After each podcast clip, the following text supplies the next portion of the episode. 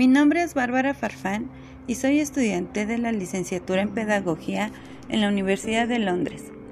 En esta ocasión abordaré el tema de inasistencia escolar, lo cual me ha llevado a preguntarme, ¿cuáles son los factores que intervienen en la inasistencia escolar en la Ciudad de México? Como justificación a esta indagatoria, pretendo destacar las diferentes causas que son determinantes en los menores que por normatividad deberían estar estudiando y no es así. Existen diferentes factores externos al proceso educativo que interfieren en la inasistencia escolar básica. Por ejemplo, los familiares, económicos, que comúnmente están ligados, los sociales y culturales. Comenzaré por definir el término de inasistencia escolar. La inasistencia escolar se utiliza en términos de la situación en que se encuentran niños y niñas, ya sea que porque nunca se han inscrito en alguna escuela o porque estando en ella tuvieron problemas para asistir y finalmente la abandonaron. También se hace referencia a la inasistencia como la problemática escolar y sus implicaciones en el aprovechamiento académico. En México, a pesar de las estadísticas, en donde la matriculación neta en educación preescolar es de 65.5%, en educación primaria del 97.4%, en secundaria del 84.2% y en media superior del 63.98%, también es cierto que el promedio anual es de un millón de menores que abandonan la educación básica y media superior. El considerar la inasistencia escolar como un problema fue el resultado de un proceso.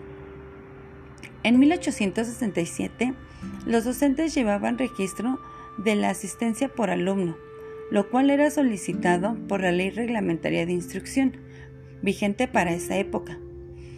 En 1870, se reportaban las asistencias diarias en una boleta mensual. Así comenzó la detección de la asistencia regular e irregular, lo cual se convirtió en un indicador de la escolarización. En las primeras décadas del siglo XX se añadió a estas boletas registro de puntualidad, aprovechamiento, promoción y reprobación por grado. El concepto de inasistencia escolar nace como parte del control administrativo en las instituciones y dicho concepto ha estado ligado a nociones como rezago y deserción escolar. Para finales de los años 70 y principios de los 80, se desarrolló en México una serie de investigaciones relacionadas con el llamado fracaso escolar, mismo que define el abandono e inasistencia a la escuela de los niños antes de cubrir el tiempo legal de escolaridad. De entre los diferentes factores que interfieren en la inasistencia a la escuela por parte de los menores, se pueden destacar los familiares, que son los de mayor relevancia, debido a que los menores pertenecientes a familias extensas en su organización, con padres y familiares cercanos de escasa experiencia escolar, va a inferir en el proceso y avance académico del menor. Otro factor relacionado a la familia hace referencia a a la herencia económica y cultural de, pobreza extrema que lleva a las familias a situación de, de vulnerabilidad, teniendo pocas o nulas oportunidades de ingreso a la escuela. Otro factor en la inasistencia escolar es el económico. Los menores viven la falta de recursos económicos viéndose obligados a incorporarse al campo laboral, ya sea por el automantenimiento o para apoyar a su familia. En el contexto cultural destacan tres grupos de atención relacionados con la inasistencia escolar. La población indígena, los grupos con discapacidad y las madres adolescentes. Los niños indígenas sufren tanto la exclusión educativa como la social. En primera instancia, debido a su condición económica de pobreza extrema, en la mayoría de los casos, y después por ser hablante de alguna lengua indígena. Dicha exclusión en la Ciudad de México se da de entre 3 a 5 veces más en los menores hablantes de lenguas indígenas en relación a menores que hablan castellano. Son las alcaldías Iztapalapa, Cuauhtémoc, Gustavo Madero y Coyoacán en donde se concentra más de la mitad de niños que hablan alguna lengua indígena y aparte no asisten a la escuela. Las madres solteras y adolescentes. La maternidad infantil es un grupo fuertemente asociado a la inasistencia escolar. El embarazo precoz es aquel que ocurre cuando una mujer se encuentra en su etapa de pubertad entre los 10 a los 19 años de edad. En 2005, 6 de cada 10 niñas en edad de entre 12 a 15 años no asistían a la escuela por estar embarazadas.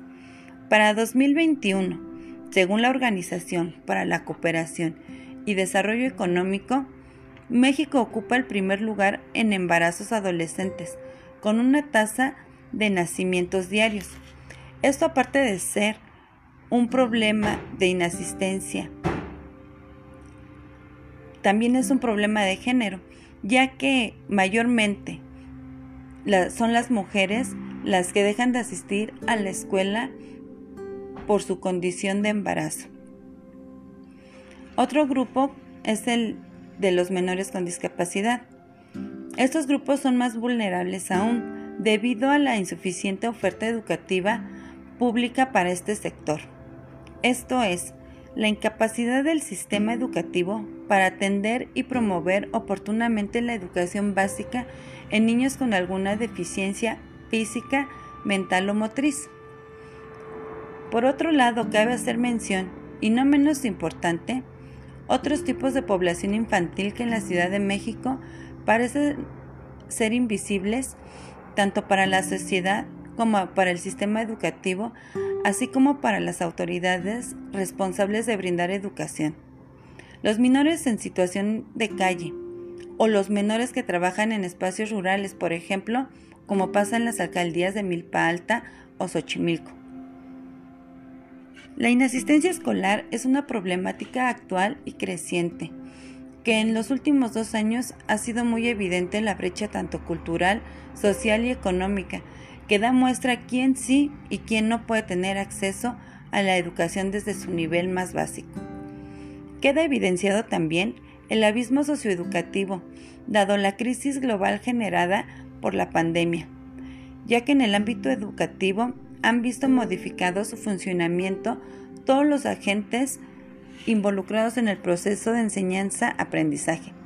Desde este contexto, sería oportuno comenzar con nuevas indagatorias por parte de los principales actores educativos, principalmente de los docentes, pudiendo utilizar la investigación-acción como método de adaptación y formación profesional.